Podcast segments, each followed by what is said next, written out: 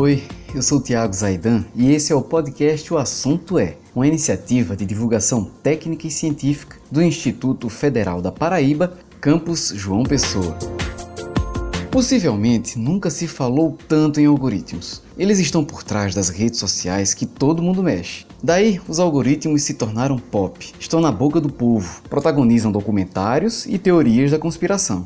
Mas será que as pessoas sabem mesmo o que é um algoritmo? Na dúvida, este é o nosso assunto de hoje. Primeiro, a professora de informática do Instituto Federal de Alagoas, Emilis Rocha, explica o conceito, o que são os algoritmos. Na sequência, a pesquisadora e professora do mestrado profissional em Tecnologia da Informação do IFPB João Pessoa, Damiri Souza, fala sobre os algoritmos das redes sociais.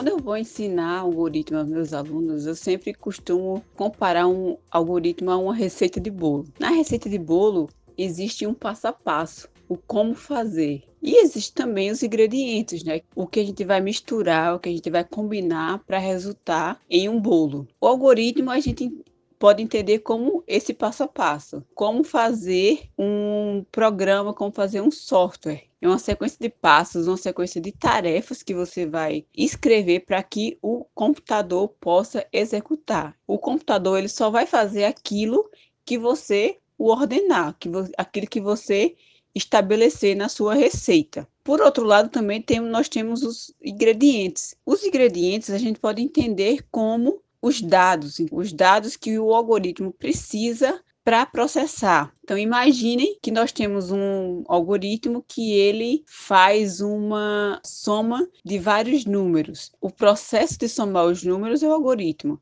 E os números que você vai alimentar são os dados. Então quando eu combino o algoritmo com os dados, nós temos um programa. Hoje nós temos essa preciosidade, até mais do que o próprio algoritmo, são os dados. Então, as grandes empresas hoje, como Facebook, Google, todas elas estão de olho nos dados. Os algoritmos de redes sociais são lógicas que vão ser implementadas e que buscam segmentar e priorizar conteúdos relevantes de acordo com o perfil de cada usuário. Para isso, é essencial que esse algoritmo aprenda sobre o usuário, seus relacionamentos, suas interações. E o que significa aprender? Significa que ele vai tentar identificar comportamentos, identificar padrões a partir de exemplos ou de observações. Aí onde entra o que a gente chama hoje hoje de algoritmos de aprendizado de máquina, ou do inglês, que são os algoritmos de machine learning. Esses algoritmos, eles buscam, através dos dados e dados significativos, potencializar cada vez mais essa lógica que eles têm que seguir. Mas, na verdade, quem é que alimenta uma rede social? Esses dados, na verdade, são alimentados por todos nós. Nós somos os usuários das redes. Nós incluímos posts, a gente alimenta o feed de notícias, a gente segue sites e posts de entretenimento, enfim, assuntos que nos interessam, assuntos que fazem com que a gente permaneça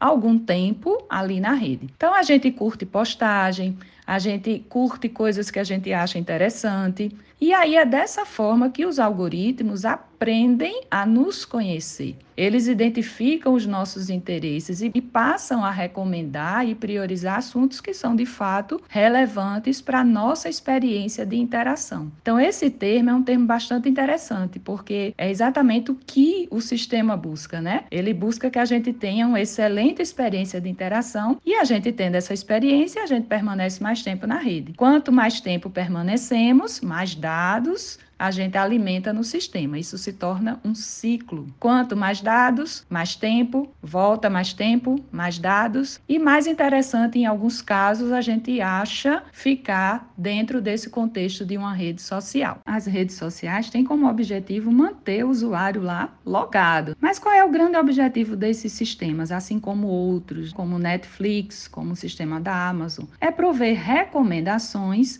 de itens de forma personalizada. E isso é interessante, é um lado positivo desses sistemas. Por quê?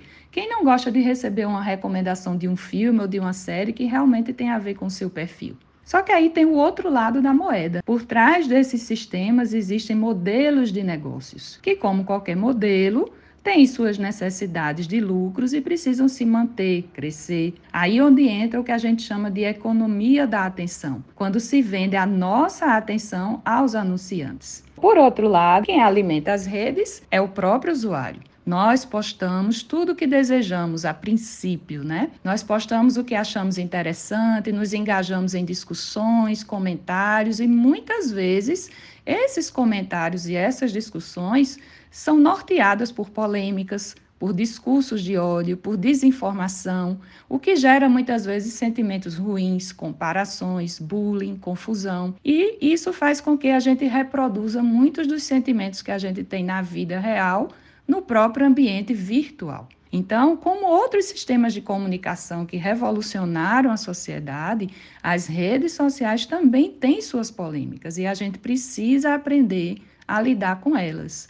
Se não, questões da própria sociedade, como as propagandas, como as fake news, como o lucro acima da privacidade das pessoas, o bullying, eles se tornam reflexo do que a gente vivencia no dia a dia e são reproduzidos no ambiente virtual. A gente sabe que, de fato, a tecnologia pode influenciar a sociedade, sem dúvida, mas é a sociedade que, primeiramente, influencia a tecnologia. Por isso que, cada vez mais, as redes sociais e os ecossistemas baseados ou guiados por dados, como a gente chama hoje, né, data driven, eles precisam de regulamentação, de políticas bem definidas.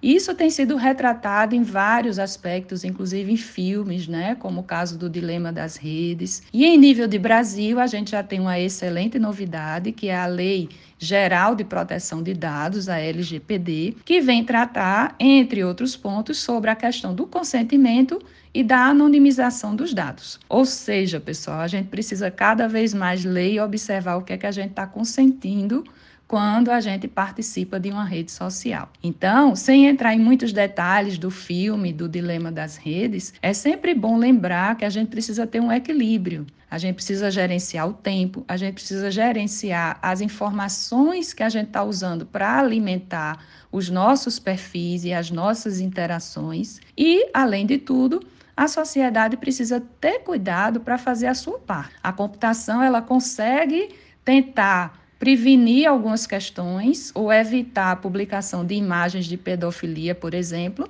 mas é a própria sociedade quem a produz, né? A computação ela pode tentar identificar fake news, isso hoje é um desafio para todos, mas é a sociedade quem produz a fake news. Então, é nesse sentido que a gente precisa trabalhar em conjunto para que a tecnologia seja realmente um benefício para a sociedade e não a sociedade depender de forma enviesada daquela tecnologia. Esse foi o podcast O Assunto É. A produção e apresentação é deste que vos fala, Tiago Zaidan. A coordenação de comunicação social é de Juliana Gouveia e a coordenação de audiovisual é de Adilson Luiz Silva. Cuide-se bem e até a próxima.